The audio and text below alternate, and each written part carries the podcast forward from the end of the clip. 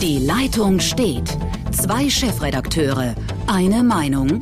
Mit Sicherheit nicht. Die Chefredakteure der Schwäbischen Zeitung Henrik Groth und der Südwestpresse Uli Becker über Politik und Journalismus.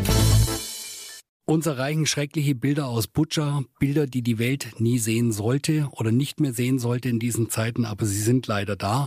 Es gibt irre Blüten. Herzlich willkommen zu Die Leitung steht, der Podcast der Schwäbischen Zeitung mit Hendrik Roth. Hallo Hendrik. Hallo, genau und äh, mit Uli Becker, der heute leider wegen Corona verhindert ist. Wir wünschen ihm gute Besserung und wir haben einen ganz besonderen Gast heute von Human Rights Watch, Wenzel Michalski, der Deutschlanddirektor von Human Rights Watch.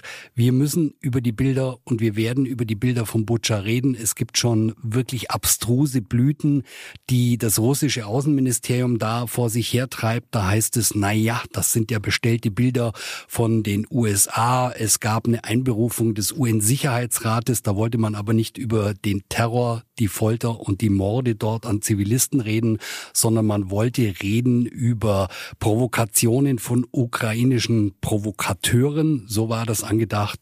Und ähm, Bundeskanzler Olaf Scholz ist ja nicht bekannt dafür, dass er besonders schnell nach vorne prescht. In dem Fall war er ganz klar und ganz eindeutig.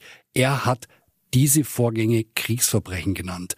Herr Michalski, wie können Sie das beurteilen? Was haben Sie für Informationen im Moment? Also das, was wir da gesehen haben, deutet natürlich sehr stark auf Kriegsverbrechen hin. Ähm, es ist absolut glaubwürdig, dass es die russischen Soldaten waren, die diese Taten vollbracht haben. Es ist auch so, dass es mit zur Kriegstaktik gehört, die Zivilbevölkerung in Angst und Schrecken zu versetzen.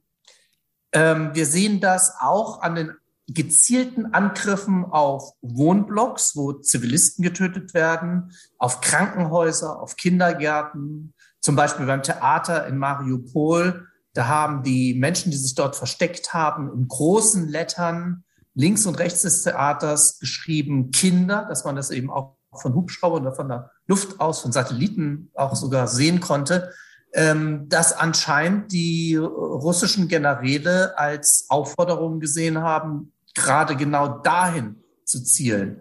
Es ist natürlich tragisch und traurig zu sehen und dramatisch, dass die Überlebenden des Syrienkrieges jetzt in ihrem Mitgefühl mit den Ukrainern auch gesagt haben, gewarnt haben, Sagt nicht, dass es zivile Ziele sind. Sagt nicht, dass in dem Auto nur Zivilisten sind. Denn gerade dann feuern die da rein. Wir ja, haben Fälle dokumentiert in Butscha, aber in anderen Dörfern und Kleinstädten und in Regionen um Kiew herum und in den Gebieten, die von den Russen besetzt worden sind. In der Zeit vom 27. Februar bis zum 14. März und ähm, haben dort ganz ähnliche Gräueltaten, wie wir sie jetzt gesehen haben, am Wochenende ähm, schon dokumentiert. Das heißt also, dass in den Gebieten nicht nur während des Abzugs der Russen Gräueltaten vollbracht worden sind, sondern anscheinend die ganze Zeit hindurch. Das wäre eine der Nachfragen gewesen, weil äh, man ging ja davon aus, dass das jetzt passiert, weil die frustriert sind. Sie sagen, das ist während der gesamten Besatzungszeit und nach dem Einmarsch konsequent sind da Gräueltaten begangen worden. Ja, wir haben Aussagen zum Beispiel vom 4. März ähm, in Butscha. Da sind, haben sich Männer haben Männerschutz gesucht äh, in einem Keller eines Privathauses. Die wurden dann herausgetrieben. Die mussten sich hinknien, ihre T-Shirts über den Kopf ziehen und einer wurde dann erschossen. Und ähm, wir haben ähnliche Sachen in einem anderen Ort, auch vom 4. März. Da hat eine Frau, eine Frau hat erzählt, das war, glaube ich, in Worsel, auch in der Nähe von Kiew, Sie hat mit ihrer Familie Schutz gesucht in einer Schule. Ähm, dann sind die Soldaten da reingekommen. Ein Soldat, ein 20-jähriger Soldat, ein ganz junger Kerl, hat sie mitgenommen, ein Stockwerk weiter oben in ein Klassenzimmer. Es war bitterkalt. Äh, sie musste sich ausziehen. Sie wurde dann vergewaltigt, äh, mehrfach und am Hals mit Messer verletzt. Später gelang ihnen dann die Flucht. Herr also Michalski, also, Erklären ja. Sie unseren Hörerinnen und Hörern in diesen Zeiten von Fake News. Ähm, die russische Regierung sagt, das ist alles bestellt. Ähm, wir haben russische Trolle unterwegs. In den sozialen Medien springen auch jetzt äh, schon wieder die typischen Leute drauf ein, die äh, teilweise Corona ignoriert haben und so weiter und so fort und sagen, das ist alles nicht wahr. Ähm, wie arbeitet eine seriöse Menschenrechtsorganisation wie Human Rights Watch, um diese Belege aktenkundig und sicher zu besitzen? Ja, wir verlassen uns nicht nur auf Aussagen von einzelnen Menschen, sondern vergleichen sie auch mit äh, den Aussagen zu den Fällen von möglichst vielen anderen Zeugen. Ähm, wir telefonieren also mit sehr vielen Menschen oder sprechen auch direkt mit denen, wenn uns das möglich ist.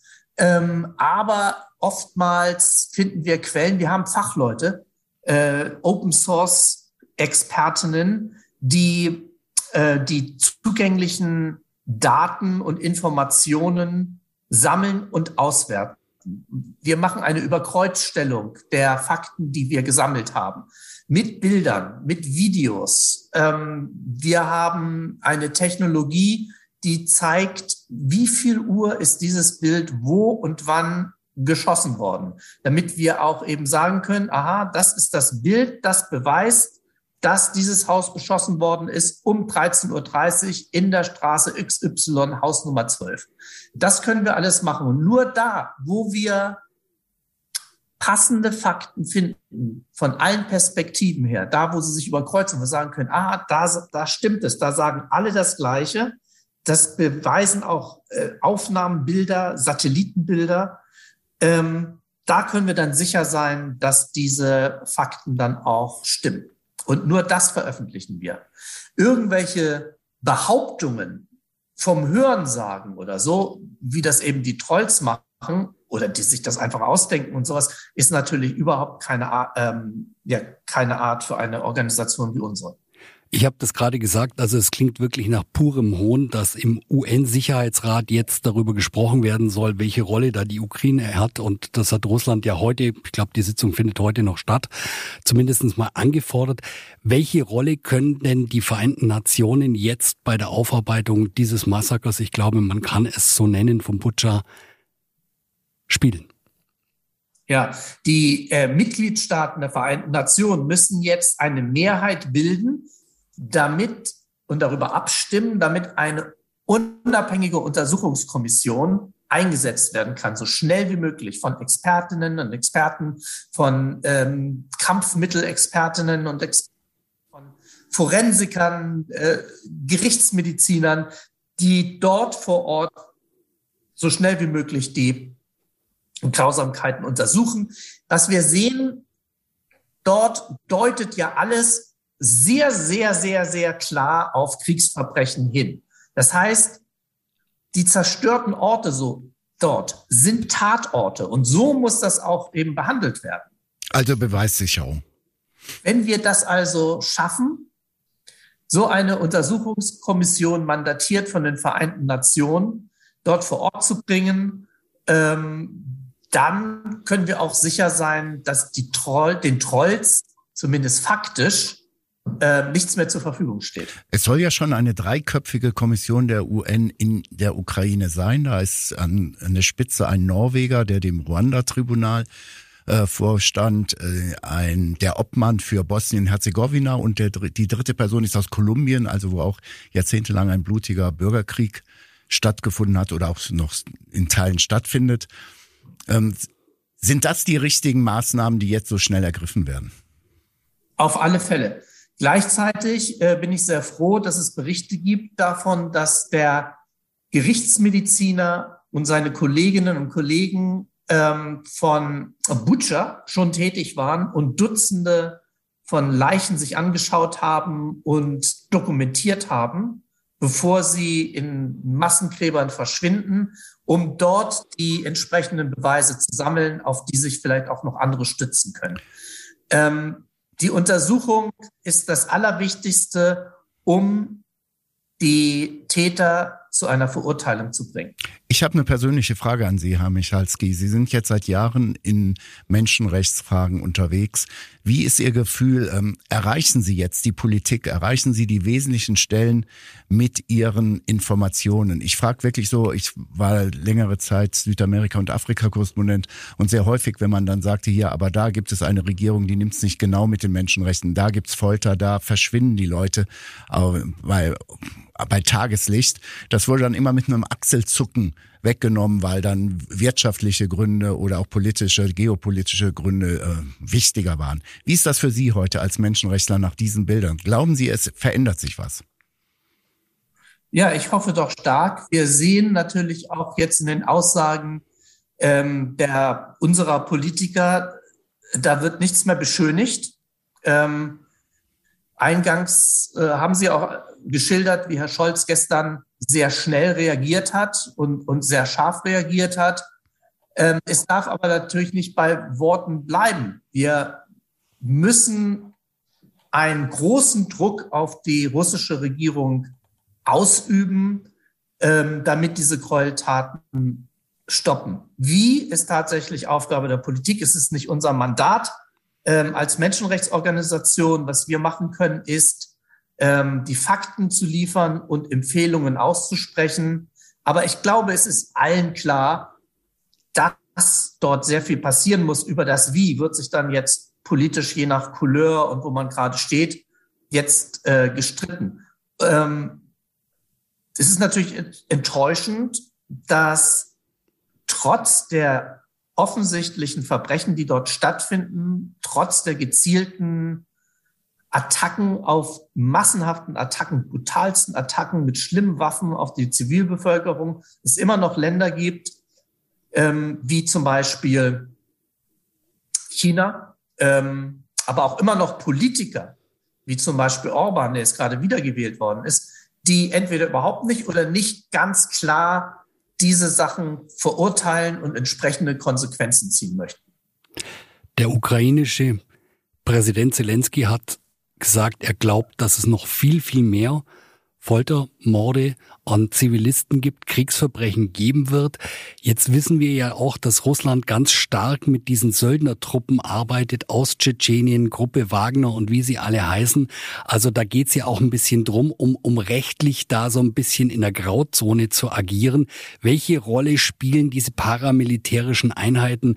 Es gibt Augenzeugenberichte, die davon sprechen, dass das tschetschenische Einheiten zum größten Teil auch im Butcher waren. Die kann ich nicht bestätigen und auch nicht nachvollziehen. Haben Sie irgendwelche Bestätigungen dafür und welche Rolle spielen diese Söldnertruppen? Das kann ich nicht beurteilen, inwieweit die Söldnertruppen Truppen jetzt gerade in Butcher waren. Die Aussagen, die wir bekommen haben und die wir gesammelt haben, bezogen sich allgemein auf russische Soldaten. Vielleicht wussten die nicht, ob das jetzt einer, einer regulären Einheit war oder jemand, der Special Ops war oder wie auch immer oder einer Söldnergruppe angehörte. Ähm, ich denke mal, dadurch, dass diese Grausamkeiten augenscheinlich allgemein geduldet werden oder gut geheißen werden, auch von der obersten Kommandatur der Russen, ähm, spielt das eigentlich kaum eine Rolle, wenn sich normale Soldaten genauso benehmen wie ja, Angehörige von Truppen, die als besonders grausam gelten. Äh, gut, wir kennen das ja auch aus dem Zweiten Weltkrieg. Da hieß es jahrelang immer, äh, ja, das war die SS und erst später hat man dann herausgefunden oder hat man sich dann getraut zu sagen, in den 80, ab den 80er Jahren, nein, es war auch die Wehrmacht oder es waren Polizeieinheiten sogar, die äh, Massenhinrichtungen und Vergewaltigungen verübt haben. Ähm, also die Methodik ist dort, Angst und Schrecken zu verbreiten. Man macht dies auch mit dem donnernden Ruf von irgendwelchen Söldnern. Man will den Menschen ähm, in den ukrainischen Ortschaften Angst einjagen, wenn man sagt, da ist die Wagner-Gruppe oder das sind Tschetschenen. Ähm, Tatsache ist, traurigerweise müssen die Menschen vor diesen Menschen, äh, vor diesen Truppen Angst haben, aber eben auch vor den ganz regulären Soldaten, selbst denen, die eingezogen worden sind. Also die Geschichte von der, die schreckliche Geschichte von der Frau, die vergewaltigt worden ist in der Schule. Sie wurde von einem einfachen Soldaten, 20 Jahre alt, ähm, vergewaltigt. Und das spricht Bände. Sie kennen die übelsten Geschichten von Menschenrechtsverletzungen global. Ähm, was empfinden Sie, wenn Sie Demonstrationen wie gestern in Berlin sehen, wo Autokonvois mit der russischen Fahne und alles ignoriert wird, von Menschen, die äh, eigentlich gut informiert sein müssten, auch über diese Verbrechen und trotzdem quer durch Berlin fahren in einem Konvoi, äh, geschützt durch die deutsche Bundespolizei ähm, und alles äh, ignorieren. Ähm, Im Fernsehen habe ich gesehen, wie eine ukrainische ältere Dame in Tränen ausgebrochen ist, als sie diesen Konvoi sah. Ja, es ist natürlich grausam. Also in unserem Land herrscht die Demonstrationsfreiheit und die Meinungsfreiheit und das ist auch gut so, selbst wenn es wahnsinnig wehtut. Aber Verständnis für diese Menschen, die dort für die russische und für Putin demonstrieren, habe ich überhaupt nicht. Die wissen ganz genau, was da passiert, denn sie können das jeden Tag in den Medien lesen und sehen. Sie wollen es nur nicht wissen. Sie wollen lieber behaupten, das sind alles gestellte Propagandalügen, die, wenn sich die Menschen in den Wohnorten von Kiew, von Mariupol, von Kharkiv selber bombardiert hätten mit Raketen. Also ähm, das ist also eine, eine unglaubliche fanatische Verblendung von diesen Menschen, die man verurteilen muss und die mich traurig stimmt. Das angesichts solcher Grausamkeiten es immer noch eine Unterstützung gibt dafür. Allerdings ist das jetzt nicht besonders unique. Also das gibt es leider immer wieder. Und wir in Deutschland haben das ja auch erlebt. Ähm, die deutsche Bevölkerung stand ja in großen, weiten Teilen hinter Hitler. Jetzt steht die, Groß die Bevölkerung in großen, weiten Teilen in Russland hinter Putin. Das ist grausig zu sehen und frustrierend, aber so ist es. Dem kann man nur entgegenwirken, indem man die Fakten und die Beweise sammelt und den Menschen immer wieder vor Augen führt, was da wirklich los ist, um diese Zahl der Speichellecker der Diktatoren möglichst gering zu halten. Aber es gibt leider immer wieder einen großen Prozentsatz von Menschen in jeder Bevölkerung, die darauf reinfallen. Bereits vor über einem Jahr hat Human Rights Watch genau darauf hingewiesen und hat gesagt, wir Demokratien, die Gesellschaften in den Demokratien und die Regierungen müssen mehr tun gegen Diktatoren und gegen Autokraten. Ist das, was in der Ukraine passiert ist, ist das, was mit der Eskalation durch Putin jetzt passiert ist, ist das so eine Konsequenz davon, dass man jahrelang ein bisschen weggeschaut hat und gesagt hat, na ja, da sind halt auch die ganzen wirtschaftlichen Interessen etc. pp, wie der Hendrik das vorher auch aus Afrika erzählt hat und hat das dazu geführt, dass wir diese Situation jetzt erleben, dass wir diesen Krieg jetzt erleben? Eindeutig. Das haben wir ja schon viele, viele Jahrzehnte immer beobachtet und kritisiert und darauf hingewiesen, dass das geschäftliche Interesse über dem Interesse an Freiheit, Menschenrechten, Demokratie, Teilhabe, Pluralismus steht. Und immer wieder davor gewarnt, dass das eskalieren kann, dass die Illiberalen, die Diktatoren, die Autokraten sich dadurch nur bestärkt fühlen. Aber es war bei uns vielen egal. Die, der, die Lobby, dort mit solchen Autokraten weiter Geschäfte zu machen, war sehr stark. Die Versuchung, die Geldgier war zu groß. Und jetzt muss man sagen, jetzt haben wir den Salat. Jetzt stehen wir wirklich vor einer Realität, über die wir nicht mehr hinwegschauen können. Es ist erschreckend. Es gibt ja nicht nur äh, russische oder deutschlandrussische Anhänger von Putin. Es gibt ja auch bei uns in der Regierung immer noch Leute, die versuchen, das möglichst noch nicht wahrhaben zu wollen oder nicht entsprechend dann die Konsequenzen ziehen zu wollen, die immer noch in dem alten Trott, in dem alten Modus sind. Naja, dann kann es ja vielleicht irgendwie so einen Frieden geben, äh, zumindest so einen Waffenstillstand und dann kann man wieder wie normal weitermachen. Ähm, der Weckruf, der könnte nicht Dollar sein. Ich denke mal, wir gefährden unsere eigene Existenz als Menschen, die Menschenrechte einfordern und genießen, auch in unseren Teilen der Welt, wenn wir jetzt nicht entschieden auftreten und sagen, so und nicht weiter. Wir wissen, die Zensur in Russland ist gnadenlos. Also Opposition ist konsequent auch vor diesem Krieg konsequent ausgemerzt worden. Letzte Frage. Glauben Sie, dass die Bilder von Butcher, die irgendwann die Menschen auf irgendwelchen Kanälen erreichen werden, möglicherweise dazu führen, dass Putin doch noch zu Fall kommt? Also dass diese Spekulation wage ich jetzt noch nicht. Ähm, die Trolls, die Propaganda, die Verfälscher sind doch sehr erfolgreich von allem, was man so hört und sieht in Russland. Es kann sein, dass das noch eine Weile dauert, bis auch denen dort die Augen aufgehen. Vielen Dank, Wenzel Michalski, Direktor von Human Rights Watch in Deutschland. Vielen Dank, Hendrik Roth von der Schwäbischen Zeitung. Ja, euch auch allen Dank und ja, wir werden uns nächste Woche widersprechen. Äh, vielen Dank auch von meiner Seite, Herr Michalski, für diesen kurzfristigen Termin äh, und sehr informativ. Nochmal herzlichen Dank. Danke und tschüss. Auf schwäbische.de finden Sie noch viel mehr Qualitätsjournalismus. Das Digital-Abo gibt es schon für 9,90 Euro im Monat. Als Hörerin oder Hörer dieses Podcasts ist der erste Monat für Sie kostenlos. Gehen Sie dazu auf www.schwäbische.de slash Podcast-Angebot. Das Probeabo endet automatisch nach einem Monat. Viel Spaß auf unserer Website.